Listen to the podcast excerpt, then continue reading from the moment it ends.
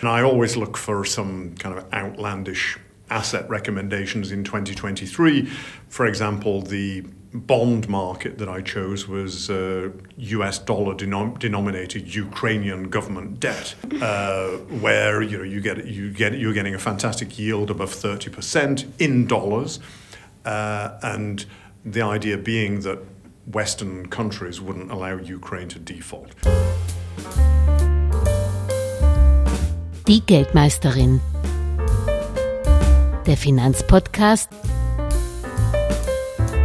mit Julia Kistner. Yes, hello, um, my name is Paul Jackson. I am the Global Head of Asset Allocation Research at Invesco.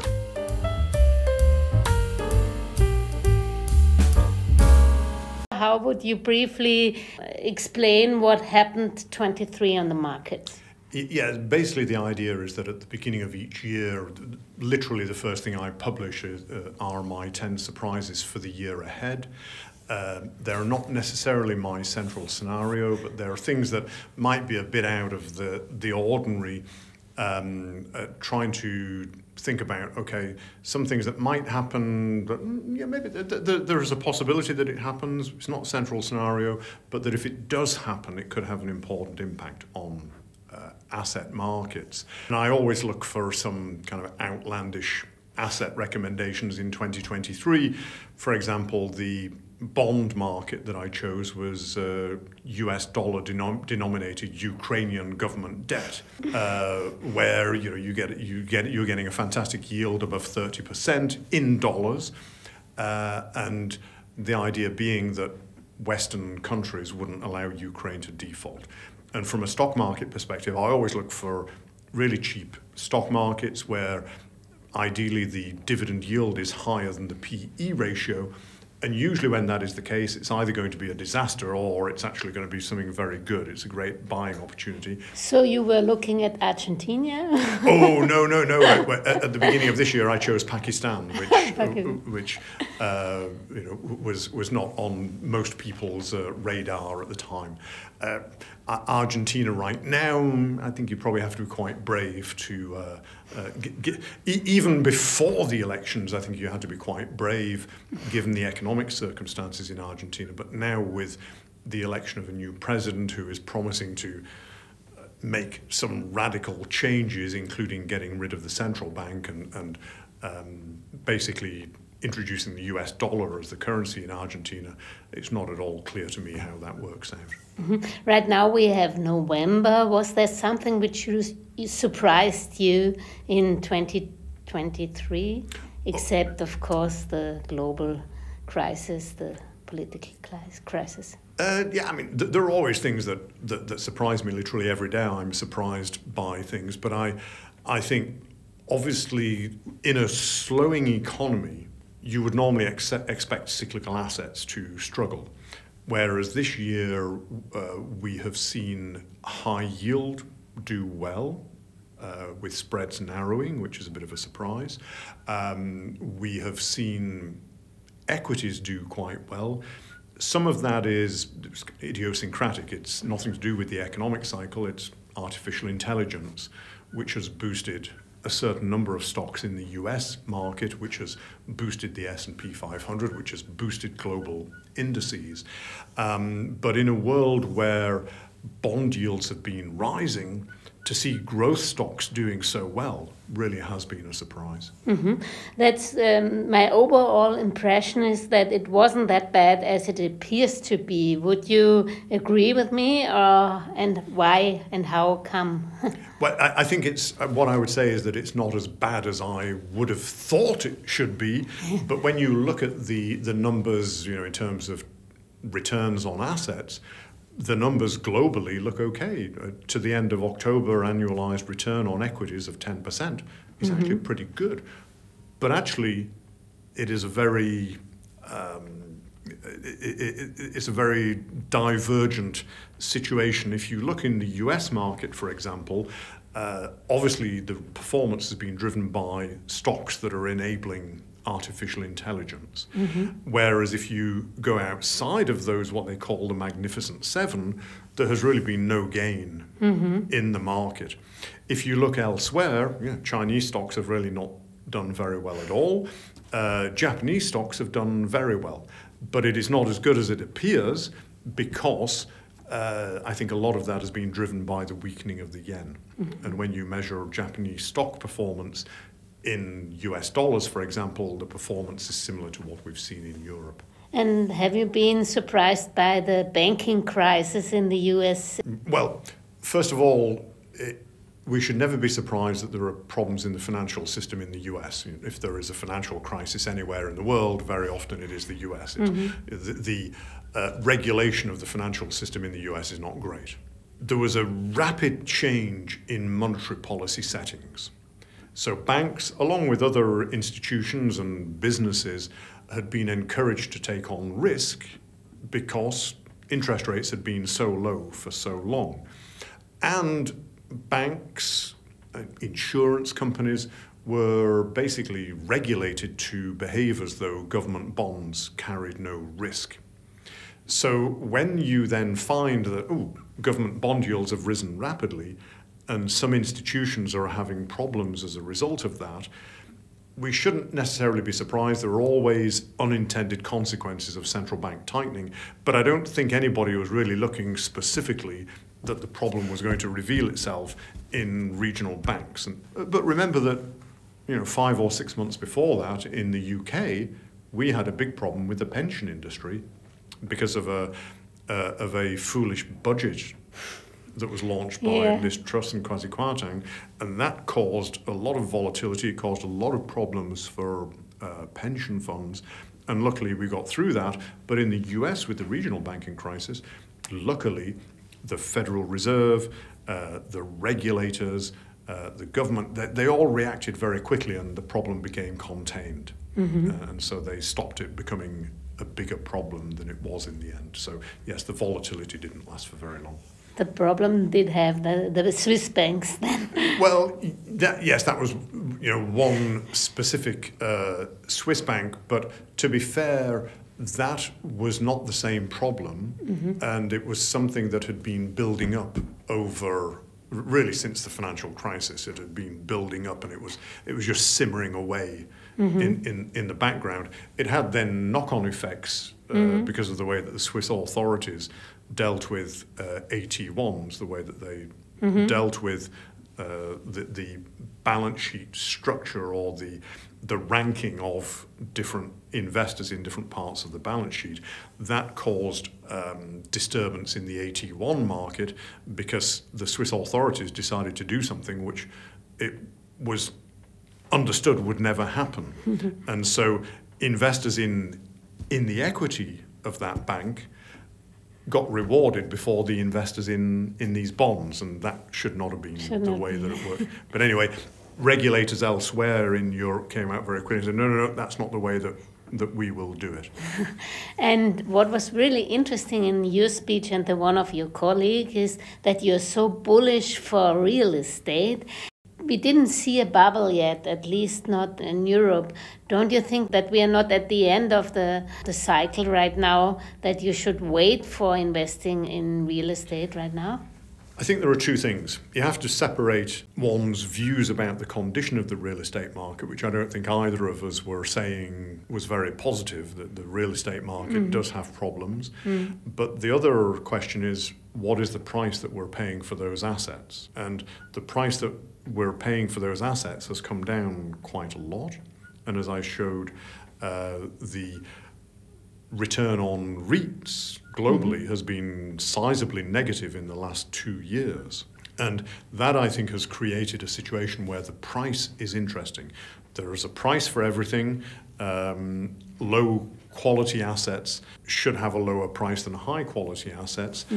But I have the feeling that the, the price that we're now paying for real estate assets in most places around the world is at a point where we can look forward to decent returns, even if the fundamentals are still still haven't worked them, the, the, themselves out, and that mm-hmm. the fundamentals might still be decaying for a little while.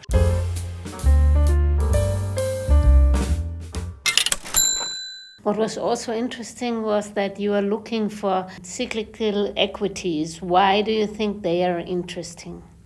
I would say in the very short term, maybe not so much, but looking all the way through to the end of 2024, if we think that the global economy is going to start turning up, so we're going to start having better growth rather than less growth, which I imagine in the very short term.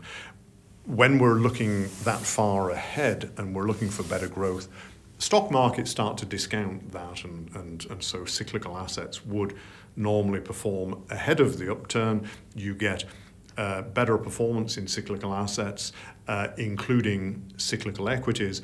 Um, and also, don't forget, this time, you know, interest rates are much higher than they've been for some time.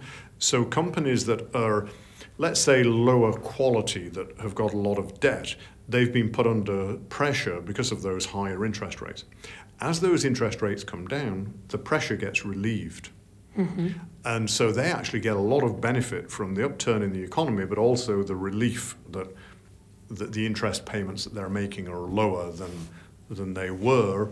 And uh, it, it, it's, it, it's essentially the idea that you buy the assets that have been struggling the most, most. The, the, mm-hmm. the, the lower quality ones we, we, kind of joke about it and call it the dash for trash. But uh, it, it um, uh, so I think those sorts of assets have the most to gain mm-hmm. when as the economy starts to recover. So we are already in the forecast for 2024.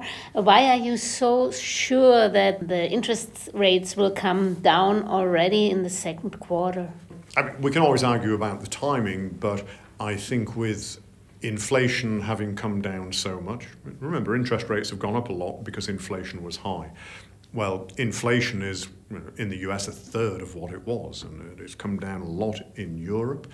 Um, so I think central banks no longer need to keep a sort of put the, put the screws on their economies. Uh, they can start to loosen that grip. But what will persuade them to do that is the fact that economies are slowing, that unemployment is starting to rise, and as they see that weakening in economies coming through, they should normally start to think that, well, inflation will fall mm-hmm. even, even further. The Fed, in, in contrast to the Eurozone, has also to look for the employment. Uh, they also put the interest rates high to lower the, the labor costs. So this is not anymore necessary next year? Well, first of all, unemployment has risen in the US. Mm-hmm. It's gone up from, I think, a low of 3.4% to 3.9%. So you've had a, already a, an upward movement in unemployment. But even before that happened, wage growth was coming down. Which is, which is kind of unusual. Which kind mm-hmm. of unusual. Usually, mm-hmm. there's the mm-hmm. Phillips curve effect. Yeah. when unemployment goes up, wage growth comes down, yeah. and I think we will see that. But the reason why wage growth has come down without the rise in unemployment was because wage growth went abnormally high in the recovery from, from the pandemic because in some sectors companies couldn't find enough workers. Okay. Things such as leisure, you know, the, the, the, hospitality industry. Nobody wanted to work in those industries um, when we were in the midst of the pandemic.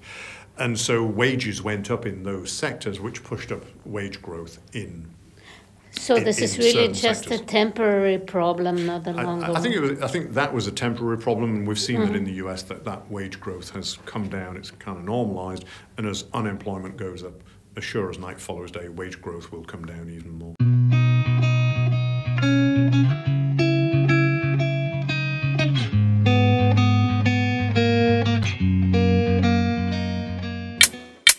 And what about the oil prices? Couldn't they um, affect also the in the inflation?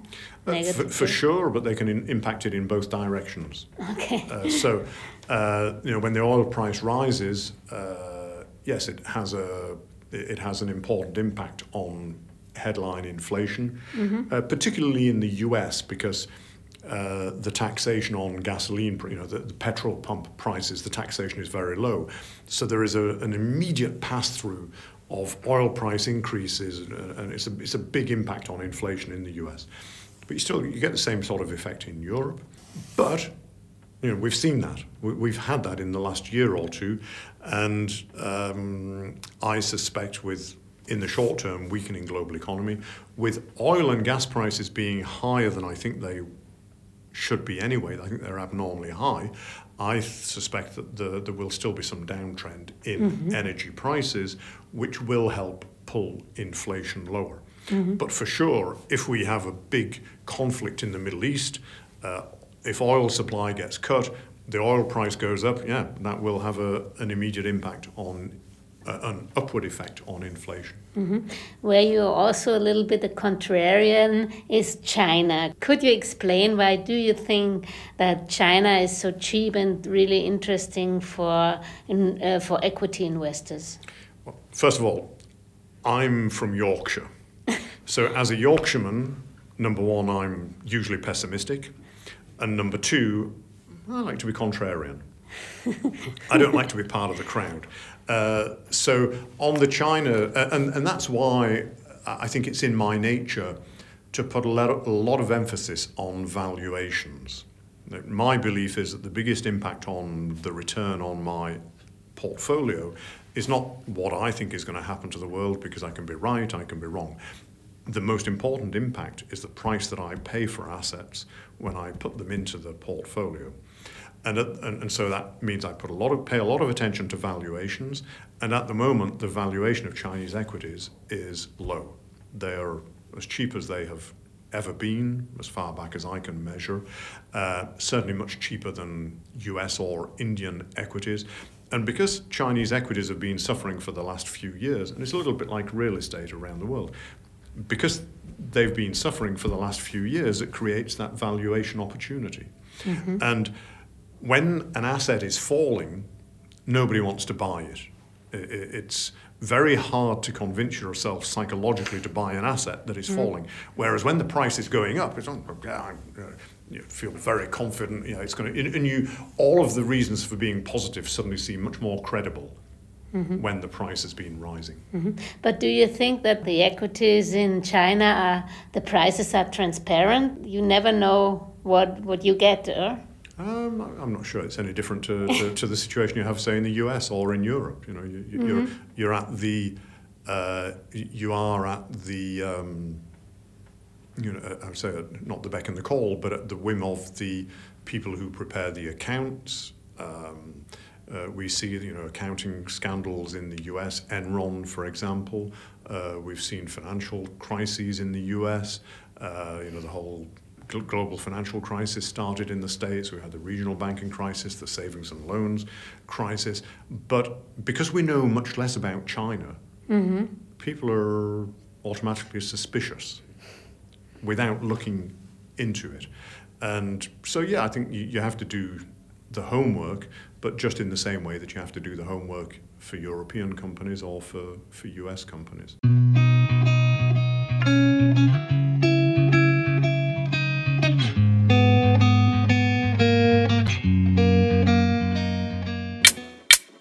And you see value everywhere in the emerging markets, or do you have any areas, Asian Pacific or Mexico or whatever, where you see better chances?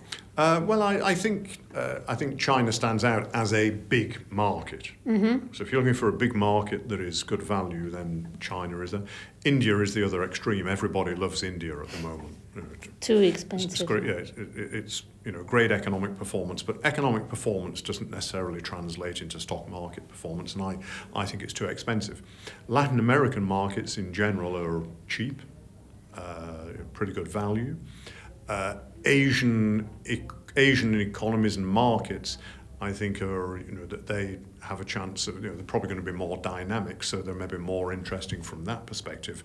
But if you're looking for value, then yeah, China's an obvious place. I mentioned Pakistan at the beginning, which is a very kind of frontier market, but Latin American markets, uh, maybe outside of Argentina, Latin American markets, mm-hmm. uh, that there is some interesting value opportunities there.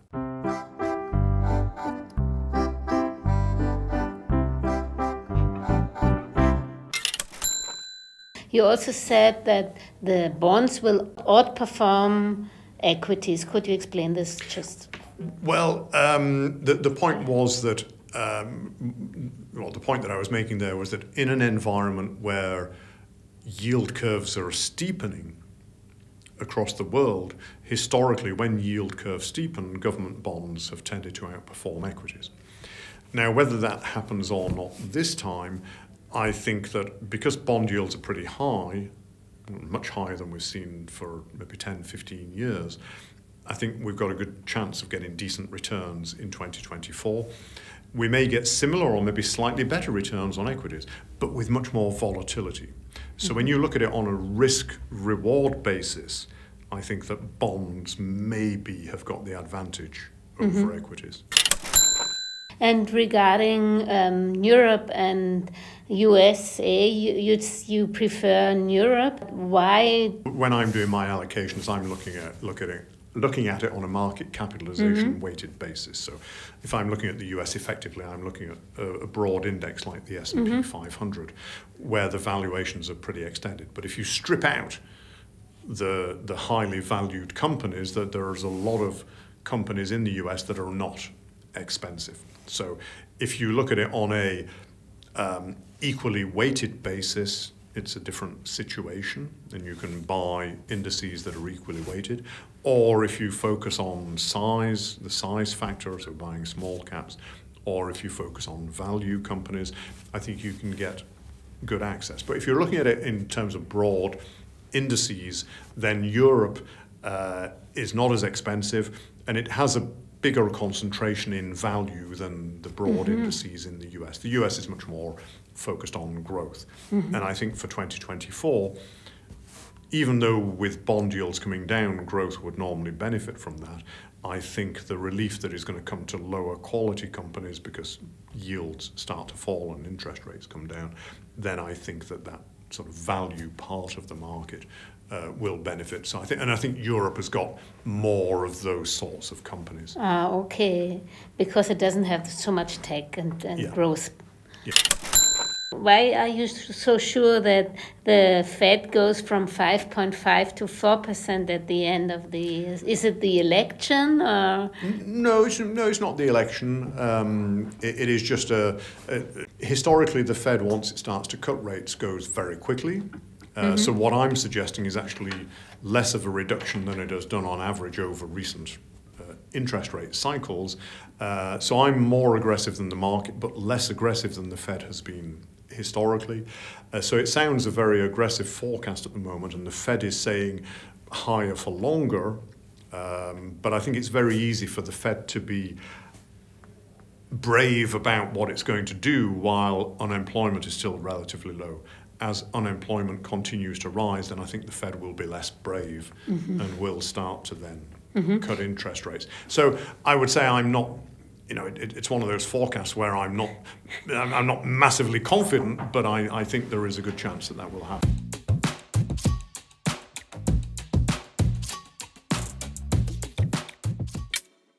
You said you have the cash on zero, yeah.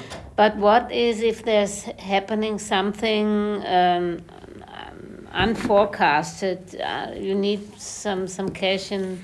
Yeah, I, have been holding cash for quite a while. Yeah. Um, so I've been kind of keeping it in in reserve. Now I think that other assets are priced attractively enough, especially in fixed income. So the protection that I will have, where I'm seeking protection is you know, I've got government bonds higher than I've had for some time. I'm still a bit underweight, but investment grade credit, which tends to be quite a defensive asset. And um, what about bank loans you were preferring? Why? Because the banks um, have better balance sheets, or why do you? Oh, oh, no, it's nothing to do with the, the banks themselves. Yeah. Basically, bank loans are uh, instruments, an asset class that the where the banks have given loans to companies Mm-hmm. And the banks then sell those loans off to somebody else. So it's like mm-hmm. a securitization process. So you buy the bank loans, but you're not buy, you're not investing in the banks. And those bank loans, the yield on those bank loans ah, is actually quite, I is, is actually quite attractive at the moment.